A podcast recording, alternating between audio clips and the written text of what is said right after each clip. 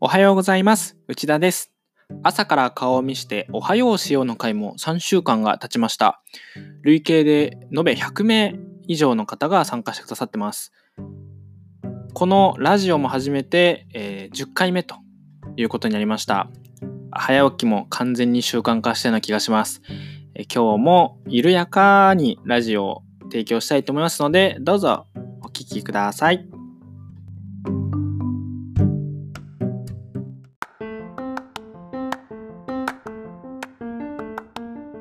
しました。おはようございます。おはようございます。ます。5月、今日は5月9日土曜日の朝ラジオということで、今日のテーマは、なんか高橋さんが聞きたいことがあるっていうことで、そういうスタートがいいかなと思いましたので、ちょっと聞きたいことがあるということで、それをテーマにしたいと思います。聞きたいことを教えてもらってもいいですか？はい。えっと、オンラインを、えー進めていくにあたっての、えー小学生とか中学生、高校生に、えーまあ、どう、どう伝えていくかというか、その SNS の問題もある部分で、えっと、まあ、中高生の Facebook の参加っていうのは結構慎重に今までも進めてきた経緯があって、うん。えーまあ、むやみやたらに Facebook やろうよ、PBS やろうよ、言えなかったなと思った時に、えー今のこの状態の中で、えー自分が知ってる中学生、高校生の中で、えー LINE を知ってる、LINE を交換して、なんかね、日頃からやり取りしてるのは、ごく一部しかいないっていう中で、えーそういう、えー皆さんが企画してくださったものとかを、うん。こうどうやって伝えていったらいいかなっていうところ、うん。親御さんの理解を得た上じゃないと、えーそのね必ずしもスマホを持ってるわけでもないであろう小学生とかに、えー家にパソコンが今あるある家と多分ねもうほとんど使ってない家もあるだろうなって。おはようございます。おはようございます。あるだろうなと思うと、うんその辺はどうどうクリアしてきたのかとかえー、僕も聞きたいですね、それは。聞きたいですね ぜひ 誰か教えてくれないかな。かんないな。なるほど。どうしたら拾い拾い切ることができるかなと思ってうん。うんなんかどんなに素晴らしいものがあっても告知する場所がないというか、うん。うんうん、うんうん。うん。なるほどね。告知する場所。そう竹岡さんなんか生命学園なんかどどうやってどどういうところから始まってったのかなと思ってなんなんですかね。うん。あんまりあんまりなんかこう考えてな、うん、考えてないってこともないかもわからない。えーっと あの基本、うん、なんか一人に伝われば 10, 10人に伝わるじゃないですか。で10その10人がそれぞれまた 10, 10人に広めれば100人になるうんっていうようなことをいつも考えているので一人を大事にするかもしれないです。なんていうんだろうあんまりこううーんとうん、告知をするときに全員に発信するときっていう全員に発信するものっていうのは多分うーんまあものにもよると思いますけど6割ぐらいかなって思っていて。でそのそれ以外の4割の人に向けてさらにさうん、3割2割1割って言ってその告知の仕方を変えないと多分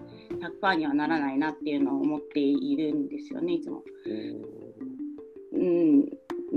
な だから結局は個別で連絡を取ることが多いです今のところ。全体的にバンって流れたものを自分でその人に合ったその人が興味がありそうな言葉を添えて個別で送るみたいなことが多いですかね今やってることとしては。やっぱでもそう、うん、それはなんかそう個々に個々の対応っていうのは絶対必要になってくるなとは思ってて。うん、いやその小学生で参加されてるお子様ってみんなスマホ持たれてる感じですか？うん、あ、えっ、と、小学生は基本的には親御さんかなとは思ってますけどね。だから、まあ、自分はその小学生の親御さんのネットワークがありまあるので、そこの、おまあ、親御さんに連絡を取ってる感じです。で、結構、職場の人に声をかけたんですよ。あ素晴らしい。あでも、それは職場の人なので、毎日会う人たちっていうのもあるので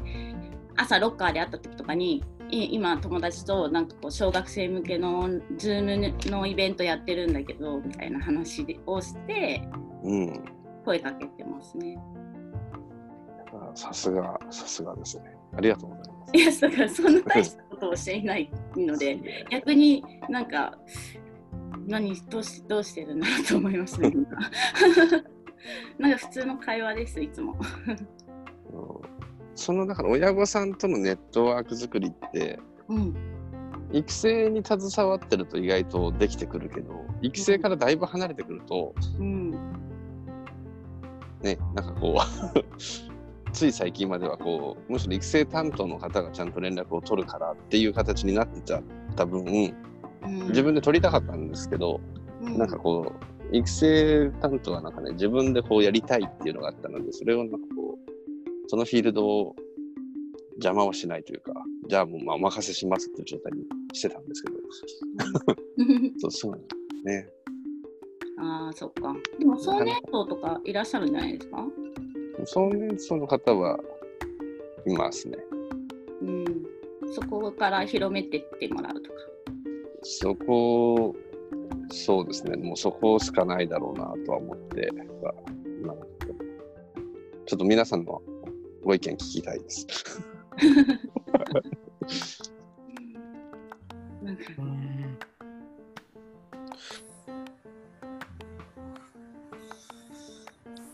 基本的にその声をかけて広げていくっていうその一般的に言えば集客力的なものうん。は、えー皆無だなというのが あの自らの反省点というか課題を持っているところで、もう今竹若さんの話を聞いていてあの基本的な考え方としてずっと持っているものは、えー良いも良いものは基本的に広がる性質を持っていてただその良いものっていうのはあの言いたくなるような良いものじゃないといけないんですけどどんな素晴らしいものでも言いたくない素晴らしいもの。自分の中で取っておきたいじゃなくて誰かに言言っちゃいたいっていうものは基本広がると。い良くても悪くても。だからなんか基本的にものとして良いものでで広がる道具を用意してあげる。なんかこれこうだったんだよってつい言っちゃいたくなるようなものを用意しているものは基本広がる。まあ例えば誰かの噂とかはまさにそれうん。あの 言いたくなっちゃう要素があるからあの勝手に広がるっていう、まあ、だから口コミが一番効果が大きいんだなっていうのは思っててで、まあ、今で言うとうーんとネットワークが大事だと思ってそのインターネットって話じゃなくて僕らが今までやってたやってたのって声をかけるっていうのは リストに対するあのものでその声をかけるたびになんかアクセスするもの。だから普段からアクセスしてないからネットワークじゃないんですよねそれは。でも例えば竹中さんがやってる職場はネットワークじゃないですか。なんかもう人のつながりがあってうん。そこに情報を載せるっていうことだから。でもどっちかっていうと普段はもともとつながりがないところに情報を載せたいときにアクセスするっていうことだから、うん。アクセスした途端に言われてもみたいな 感じに受け手としてはなるんだろうなって。うん。でもそこって時間がかかるし、あとそのやっぱ思いもいるんですよね。その人とつながりたいみたいな、その純粋な心が必要で、うん。そういうところを、まあ、地道にやっていったら、例えば親御さんに本当に伝えようと思ったらですよ、その毎日3人、5人とか10人ぐらいツイッターにこんなんやってますよ、もしよかったらっていうふうにやったら、多分毎日やったら、数人は来ると思うんですよね。うんうんだから、まあ、そういう努力は、うんそういう努力の部分が 必要なのかなってうんふうに思っていて、だからその教区の中にある声をかける名簿っていうかリストみたいなものは、うんとよりも、まあ、そうじゃない外、一般向けでも内容があれば全然1000人声をかければ、まあ、1人は来るよねっていうのが一般的な広告の概念だから、そこをあのいかにやるやるかダメですか？なんかあの何もはもないこと言ってる。いや、なん。か素晴らしいと思いますけど。大事じゃない。まあでも、発信しなければ何もなん。ないから。そうそうそう、何もならない。あと近所のそう近所の人にも声かけてるん。ですね。まあだからなん。て言うん。だろう通りすがりの人に通りすがりってこともないか声かける。なん。かこう、うん。まあ、出会った人にはに声をかける。なるほど。すごい。です。あそう。あその意味では多分一番今まで声かけれなかった理由ってやっぱりその声かけれるものじゃなかったっていう。うん。例えばその内容がいい悪いじゃなくてその説明が足りないものとかいや新しい人誘ってもちょっとねっていうものはやっぱ誘えない。だから新しい人が来てもあ楽しいな面白いな何か学びになったなまた来たいなって思ってもらえるものがあってでうん初めて声をかけれるのかなって思っていたところがあって、まあ、100%じゃなくてもいいんですけどただ自分的にはそのその20%ぐらいのものしかな 今までなかったからせめて60%のものというのがあって今60%のものを作っているいるっていううん感じうん。ですね自分が誘いたいな気持ちまで高まるものを。いや当に。なんかこうだから小ワクワク小学生はすごい私の中ですごい嬉しいですね。なんかもういろんな人に声かけれるイベントみたいな。みんなにやっとみんなに知ってもらえるこう機会を与えられたみたいな感じがしますなので運営ももうどんどんなんか私の知ってる人に参加してもらいたいなって思ったし、うん、なんかあそう言言ったんですよ。その友達に。あのあいつはあの成長の家っていう集まりの仲間なんだっていう。あー。うんうんうん そうそしたらまあまあ別にそれでどうこうとはなかったですけどなんかちょっとびっくりしたとかって言ってました、うん。でも竹若さんだから別に大丈夫かなって思ったんでまた何かあったらやりたいですって言ってくれてました。ねですね全く成長ねっていうことを知らずに手伝ってくれたともお友達かがいたんですよね。あ、そうです、そうです。すいません、全然話がなくて。そうなんです。あの運営に運営にあの同じえっ、と職場の子を声をかけたんですね。まあその子は子供に向けのイベントの企画とかをしている子なんです。うんでゲームで子どもたちの、えー、と自己肯定感を高めていこうっていうことでいろんなそのゲーム好きな子をこう自分に自信を持ってもらいたいからっていうのでイベントをこう立ち上げてる子だったのできっと多分こういうワクワク小学生みたいなのはその子の思いに沿ってるんじゃないかなと思って声をかけたんですよね。うんうんですごいアイディアがある子なので、まあ、相乗効果にもなるかなと思って。うんうんうんだからそういういろんなことをしている人は私たちのこの成長の家だけでなくていっぱいいると思うのでありますね。そこがまたつながるきっかけにもなるかなったらいいなと思いながらやってます。うんうん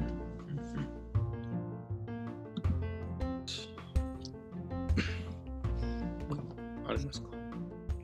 阿部君 やり始めたきっかけとして。おおはようございます。あの、はいなんか、いや、皆さんのお話聞きながら、そうだな、そうだなと思って聞聞いてました。あの、うーんそうですね。なんか、あの、まあ、5月でその休校がなくなるとか、あの、いうお話、あの、なくなるとかなくならないとかっていうお話もあったりする中で、あのまあもともとその自粛をしている子どもたちに対して、あの家の中にいてなんかこう面白くなるこう人と話せる機会をっていう話だったからあのそこにこう確実に価値っていうのはあったと思うんですけど、でそのなんだろうまあ言ったらアフターコロナコロナ後みたいなものが仮にあったとして、その後もこうちゃんとこう子供たちの心に残るというかなんか今お家でこんなことやってるんだよっていうのをこう話したくなっちゃうようなさっきまさんが言ってたような、えーものを作っていきたいなとこうちょっと抽象的な話ですけど、ね、なんかそれって何だろうかっていうのをなんかこう昨日からあのこうずっと考えててどういう形になるかなっていうのをなんかあのそれを考えてますねなんかあの俺が聞きたいってやつだな。なんかきあのさっきからこうずっと自問自答しててなんかこうちょっとあの言葉にならないですね。なんかその一つの答えが、えっうんと、やりまくる、まあ、やりまくるというか気軽に変えまくるっていうことかなと思ったんですよ。うん。そのこう今までもやっぱつ続けてみないと分かんないって言って結構同じやり方で続けていったりその大きな変化をしづらかったんですけどうんうん大まかなこと大まかなこう小学生のために例えば何かをやってる。それが同じなら中身はどんだけでも変わっていいんだろうなっていうそういう認識の中でやっていけば、その多分やるたび今までもやるたびにあこれは嬉しいんだとかこれはなんか微妙なんだとか例えばアウトプットでもこれってやっぱ難しいってこういるんだとかっていうことがその、うん。やる前っていうのはきっとそうかもしれないよねっていう結局口だけだけど、やってみたら結局そうだったっていう事実だから、これを積み重ねるとあなんか嬉しいポイントというか結局それなんかこう、女の子にもいろんなプレゼントはやって失敗した人たちがなんかこうモテ男的な言われるわけですよね。まあ、あれがいいかどうかは別としてそんな感じで小学生のモテ男になれるかっていうことかなとは。うんうんうんそうですね。なんか、あのー小学生が、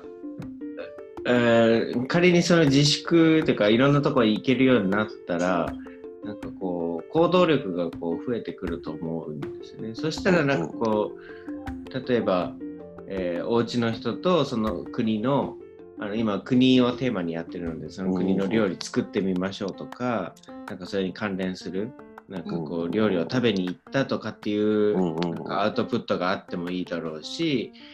あとなんかこう職業についてなんかこうう動き出したくなるような今はなんかこう行ってみようみたいな話ってなんかこうなんだろうできないから、えー